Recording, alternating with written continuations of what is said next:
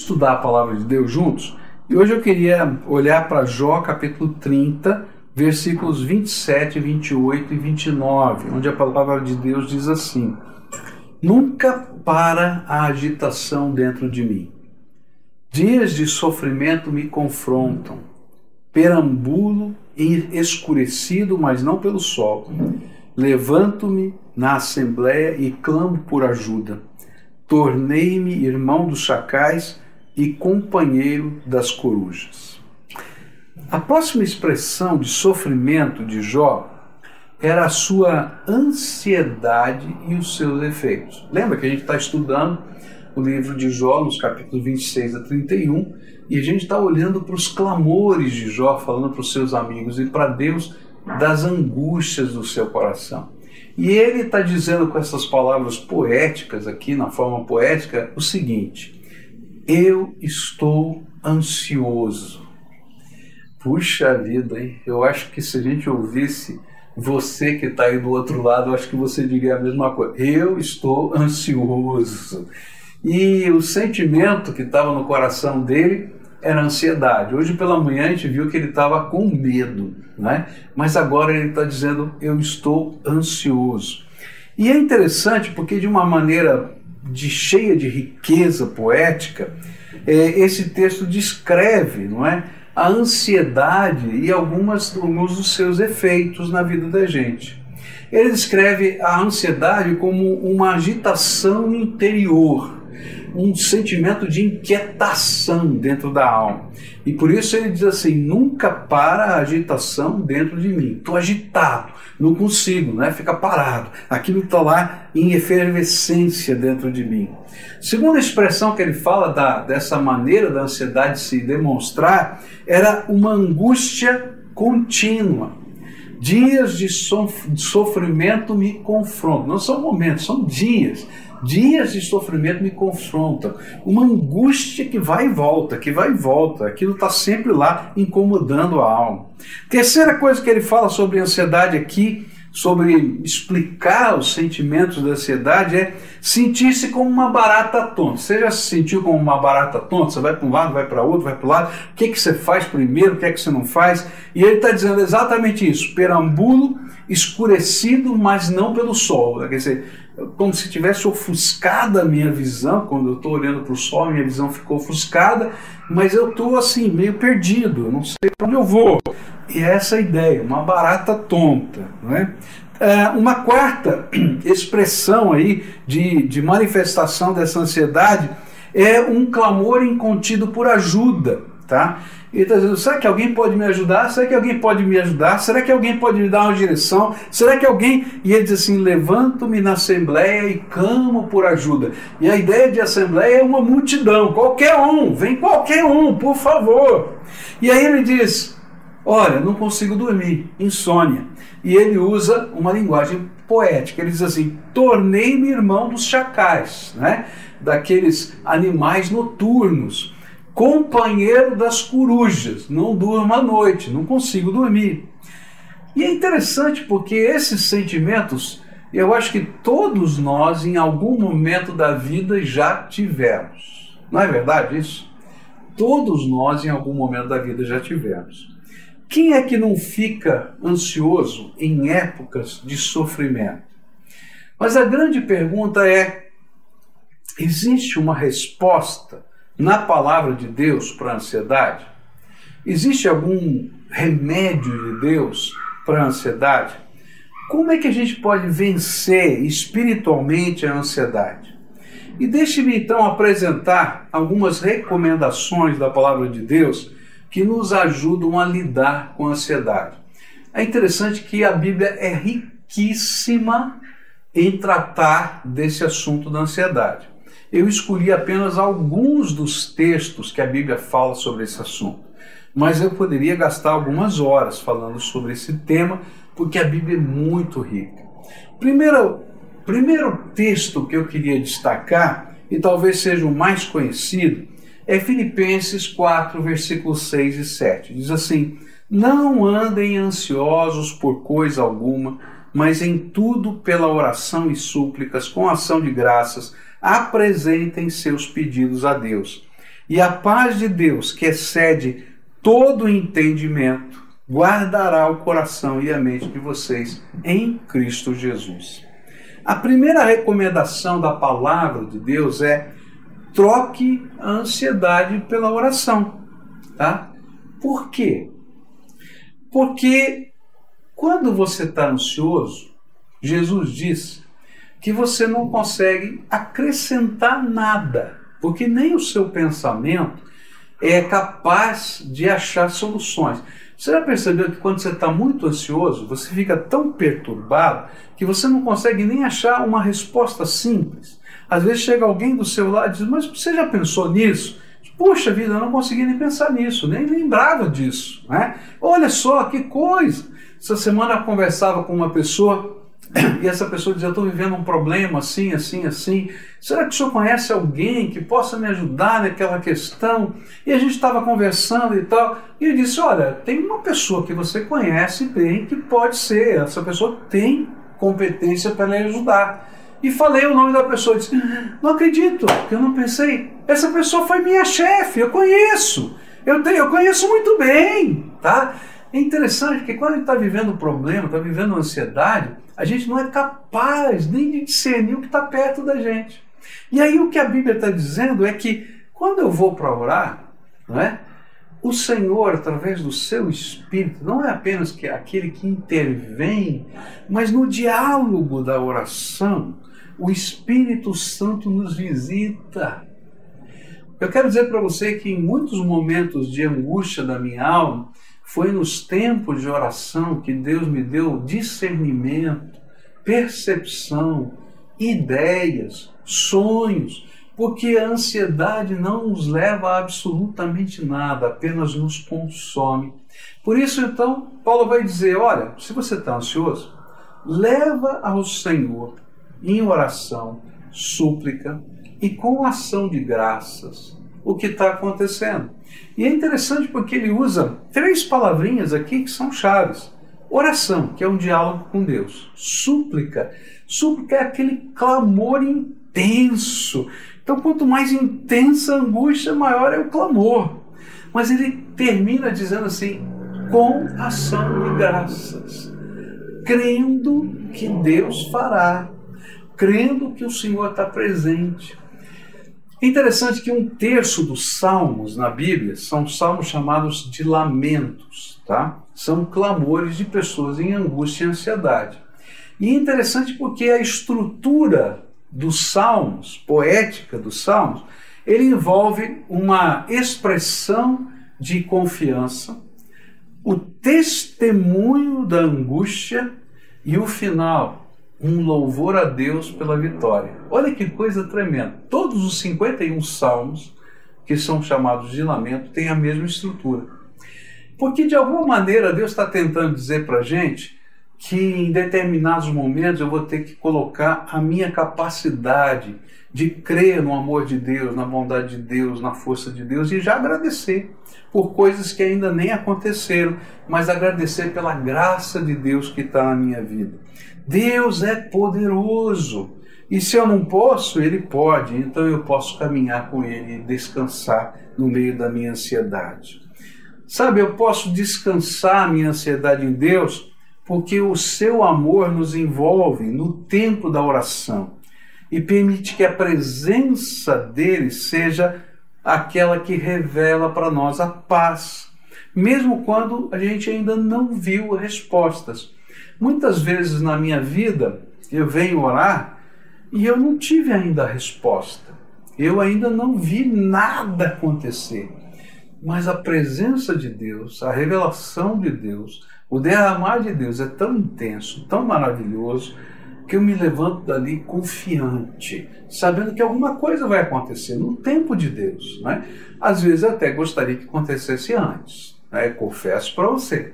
Mas eu saio dali confiante na graça do Senhor. Eu acho tremendo porque Paulo e Silas estavam presos na cidade de Filipos. E eu acho que essa cena estava na mente de Paulo quando ele escreveu esse texto aos Filipenses. E eles tinham sido torturados, 39 chibatadas eles tinham levado. E eles estavam amarrados, né, presos, algemados ao tronco. Eles não estavam numa situação confortável. As costas todas marcadas, machucadas, sangrando, e eles presos ao tronco, num calabouço. E sabe o que aqueles homens de Deus fizeram? Começaram a orar e a cantar. E enquanto eles oravam e cantavam, Deus moveu, mandou um terremoto só na cadeia. E as algemas se abriram, e as portas da cela se abriram, e o carcereiro achou que os presos tinham fugido, ele queria se matar. E Paulo disse: Olha, ninguém saiu daqui não. Isso é só Deus revelando que Ele está aqui com a gente, que Ele ouviu a nossa oração. E aí, pessoas se convertem, o carcereiro se converte, a família dele se converte, eles são batizados naquela noite, tratam as feridas de Paulo, alimentam Paulo, voltam com ele para a cadeia antes da manhã. E quando chega o dia seguinte, de manhã, chega a notícia que eles estão libertos. Enquanto eles estavam orando, colocando a sua ansiedade, a sua dor e adorando a Deus com ação de graças, Deus estava agindo. Olha que coisa linda.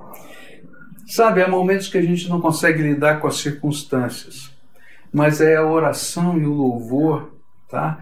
Que são capazes de mover o coração do único que tem poder para remover as nossas cadeias.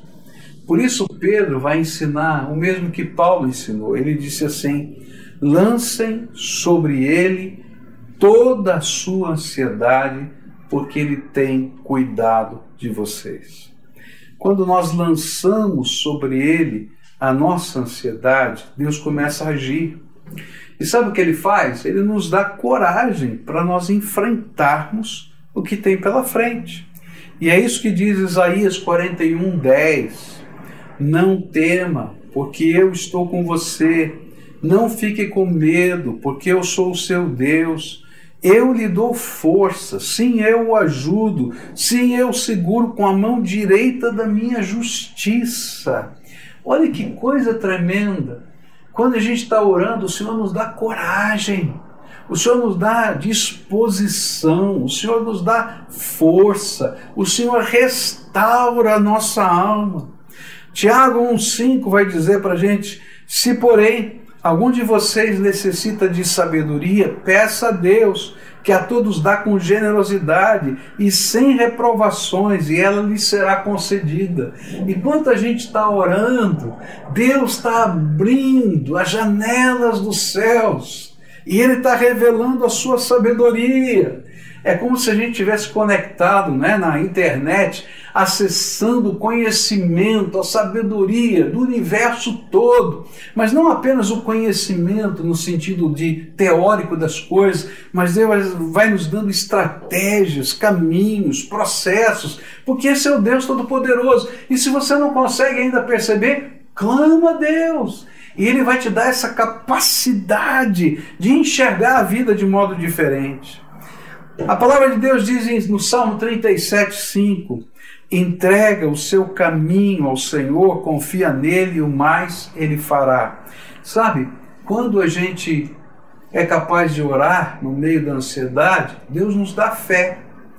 E a fé é aquela capacidade de crer que Deus está conosco e que a gente vai colocar o nosso caminho na mão dele, a nossa vida na mão dele, o nosso propósito na mão dele, o nosso presente, o nosso passado, o nosso futuro, e ele vai nos dar a direção, a vida e a graça. E aí, pela fé, a gente vai andar sobre as águas. Ah, há uma segunda dica da palavra de Deus, como a gente é, enfrenta a ansiedade. E a palavra de Deus vai falar para a gente redefinir as nossas prioridades. E a Bíblia diz assim em Mateus 6, 31 a 34, palavras do Senhor Jesus. Portanto, não fiquem preocupados, perguntando onde é que vamos arranjar comida, ou onde é que vamos arranjar bebida, onde é que vamos arranjar roupas, pois os pagãos é que estão sempre preocupados com essas coisas pois o Pai, o Pai de vocês que está no céu, sabe que vocês precisam de tudo isso. Portanto, Ponham em primeiro lugar na sua vida o reino de Deus e aquilo que Deus quer, e Ele lhes dará todas essas coisas. Por isso, não fiquem preocupados com o dia de amanhã, pois o dia de amanhã trará suas próprias preocupações. Para cada dia bastam as suas próprias dificuldades. No capítulo 6 de Mateus, Jesus nos ensina a lidar com a ansiedade. E uma das recomendações dele é redefina as suas prioridades, de modo que o reino de Deus em nós e a justiça dele implantada no dia a dia da nossa vida sejam os nossos alvos prioritários.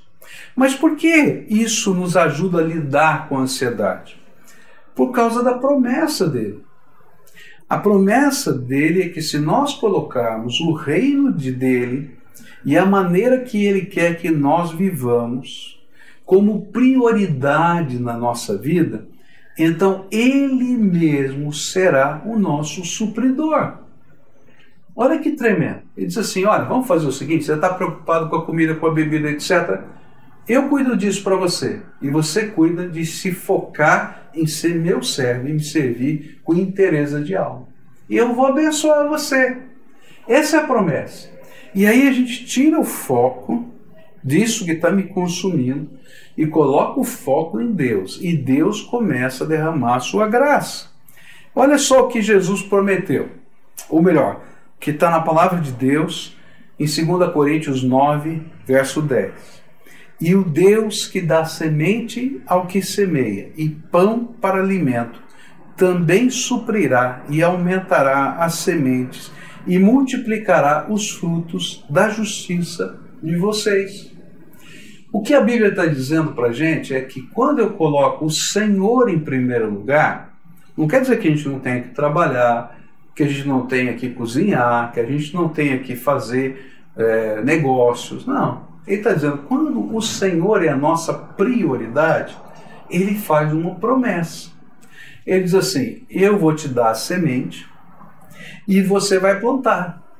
E eu vou abençoar essa semente que você plantou e ela vai se multiplicar. E não vai só se multiplicar em sustento, mas vai se multiplicar em justiça, em graça, em misericórdia, em tantas outras coisas na vida. E o que ele está dizendo é: se você muda a sua prioridade, a tua angústia diminui, porque você pode contar com a promessa de Deus. Essa semana aconteceu um fato interessante. Uma das senhoras que trabalha aqui em casa, ela fez aniversário e nós demos um presente para ela. E esse presente foi um valor em dinheiro e ela então é, foi para casa com aquele valor em dinheiro e o, o, ônibus em que ela estava, ela trabalha à noite, o ônibus que ela estava chegando na sua casa foi assaltado. Mas ninguém é, foi roubado, só a empresa de ônibus foi roubada. Mas eles tiveram que sair do ônibus, ficar ali na, na margem da, da, da rodovia e assim por diante. E ela perdeu o envelopinho que tinha o dinheiro do presente de aniversário dela. E quando ela chegou perto da casa dela, lá, ela, ela foi procurar o dinheiro e disse: Onde é que está o meu dinheiro de aniversário? E ela é muito temente a Deus. Ela disse: Senhor, o Senhor me deu esse presente. É meu aniversário, eu quero ele de volta. O Senhor me ajuda a achar esse presente. E ela voltou ao lugar onde ela tinha é, saído do ônibus e foi caminhando. E lá está, na beira da rodovia, um envelopinho caído. E ela levantou para dizer: Obrigado, Senhor, porque o Senhor me devolveu o meu recurso. Eu acho interessante essa história porque tem a ver com isso aqui. Quando o nosso foco está na prioridade de adorar a Deus, de servir a Deus, nós contamos com a sua promessa. Eu fico pensando, você já viu um papel na beira da rodovia? Passa carro, não é assim? E o vento faz o papel voar, faz o papel rodar. É que nem bater figurinha, né? A gente faz assim, ela roda, né? Então, provavelmente esse papel poderia estar em qualquer lugar. Outro, Naquele momento, várias pessoas saíram a pé, porque o ônibus ficou parado ali para chegar a polícia, saíram a pé em direção à sua casa. Tinha lá um envelopinho no chão com dinheiro, qualquer um podia pegar. Mas o Deus que estava cuidando daquela mulher tanto naquele assalto, a levou, levou de volta para aquele lugar, pegou aquele envelope, ela chegou em casa, encontrou seus familiares que estavam fazendo uma festa surpresa para ela. Deus é bom e a misericórdia dele dura para sempre. Então lembra, ele é o nosso supridor. Mas ele não é só o nosso pro, supridor, mas ele também é o nosso protetor. Quando ele é a nossa prioridade, ele se torna a nossa proteção. E lá o Salmo 34, versículo 7 diz assim: O anjo do Senhor fica em volta daqueles que o temem e os protege do perigo. E sabe, mais do que isso, ele cuida do nosso amanhã. Porque uma das razões da nossa ansiedade é que a gente tem medo do futuro. A gente não sabe o que vai acontecer. Às vezes a gente não está tão ansioso por, pelo agora. A gente está ansioso por o que vai acontecer daqui a pouco. E aí, quando a gente crê que a nossa vida está lá e o nosso foco é o Senhor, Ele em primeiro lugar na nossa vida, eu creio na Sua promessa, e a promessa dele é essa. Lá em Jeremias 29, 11: Só eu conheço os planos que tenho para vocês prosperidade e não desgraça, e um futuro cheio de esperança. Sou eu, o Senhor, quem está falando. Olha só que coisa! Deus tem um plano para a sua vida, e o plano não é desgraça, não. Não é uma urucubaca que vai vir na tua cabeça, não, sobre a tua cabeça. É graça poderosa de Deus. E não só isso, todas as outras coisas, Ele também está se responsabilizando para que nós possamos aprender a descansar no poder dele. Por isso, Jesus disse: posso viver um dia de cada vez. Porque se a minha prioridade está focada em servir a Deus, eu conto com a promessa dele, com a proteção dele, com a segurança que vem dele. E eu vivo o dia de hoje, porque o dia de amanhã ele está cuidando para mim, ele tem um plano para a minha vida. Então a segunda dica é reorganize as suas prioridades. A terceira e última dica é coloque um filtro na sua mente. E olha só o que Paulo fala, terminando aquele texto de Filipenses. Ele diz assim: Finalmente, irmãos, tudo que é, tudo que for verdadeiro, tudo que for nobre, tudo que for correto, tudo que for puro, tudo que for amável, tudo que for de boa fama, se houver algo de excelente ou digno de louvor, pense nessas coisas. E a próxima recomendação é colocar um filtro na nossa mente. Por quê? Porque se a sua mente for intoxicada com os pensamentos desconexos e ansiosos dos que não têm a mesma fé e mesma certeza do cuidado do Senhor, então logo você vai ficar perturbado e ansioso de novo. É por isso que, que Jesus disse lá em Mateus 6, não é? Olha, quem está preocupado com essas coisas são os pagãos que não creem nas mesmas coisas que nós cremos. Então, se eu deixo os pensamentos serem intoxicados por aquilo que é a visão comum das pessoas que não têm fé, o desespero comum das pessoas que não têm fé, então logo o meu coração vai ficar ansioso de novo. E é por isso que Paulo re recomendou que nós devemos encher a nossa mente com o que contribui, edifica, constrói, permite, que de, de alguma maneira que nós possamos depender mais do Senhor e que se multiplique em nós em graça. É, pastor Marcílio, né, pai, né, já falecido, é, ele e a sua família tinham um costume que eu gostei de aprender com eles. Quando a gente estava juntos, às vezes, né, junto com a família deles, e alguém começava a falar alguma coisa, né, ou a criticar, ou falar mal de alguém, ou a reclamar, e ele então tinha uma palavra-chave que a família dele conhecia. Falando em flores, e ele mudava de assunto. Por quê? Porque ele tinha crido durante toda a sua vida e aprendido que a gente não pode alimentar nossa mente com aquilo que perturba a nossa alma porque senão nós vamos ficar perturbados também. E aí ele mudava de assunto. Por isso, o que, que deve encher a nossa mente? O que Paulo está dizendo é tudo que é verdadeiro, concreto, definido, comprovado, não é? Não é mentira, não é mera possibilidade, né, que não, não nos desestabiliza. tudo que for nobre, digno, honroso, não permita a sujeira desse mundo tenha lugar na sua mente em qualquer forma. A palavra de Deus diz que uma das razões para isso é porque eu e você temos um privilégio. Se você teme a Deus, você tem um privilégio. A mente do Senhor Jesus vai estar sobre você. Diz assim a Bíblia: Pois quem conheceu a mente do Senhor para que o possa instruir? Nós, porém, temos a mente de Cristo. E ele acrescenta: tudo que for correto, tudo que for puro, tudo que for amável. Sabe, às vezes a gente tem tantos problemas no relacionamento dentro de casa porque a gente não sabe ser amável ou porque a gente simplesmente pensa que a intenção do outro não é boa. E a Bíblia está dizendo: olha, não deixa a tua mente ficar corrompida por esse sentimento. Tenha um pensamento amável, né? Creia que as coisas boas existem do outro lado. Tudo que for de boa fama, de má fama, tira fora. Tudo que for excelente, digno de louvor, são estas coisas que precisam ficar na nossa mente. E sobre elas é que nós devemos pensar e nos devemos nos deixar influenciar, porque elas são um antídoto para a ansiedade. Eu eu estou querendo muito fazer uma campanha de você mandar vídeos para gente contando o que Deus está fazendo na tua vida, mesmo que seja pequenino ou grande, tanto faz, porque eu quero encher a minha mente de esperança da graça de Deus, do poder do Espírito Santo, das virtudes do Senhor, das maravilhas de Deus. Então, o que a gente aprendeu aqui?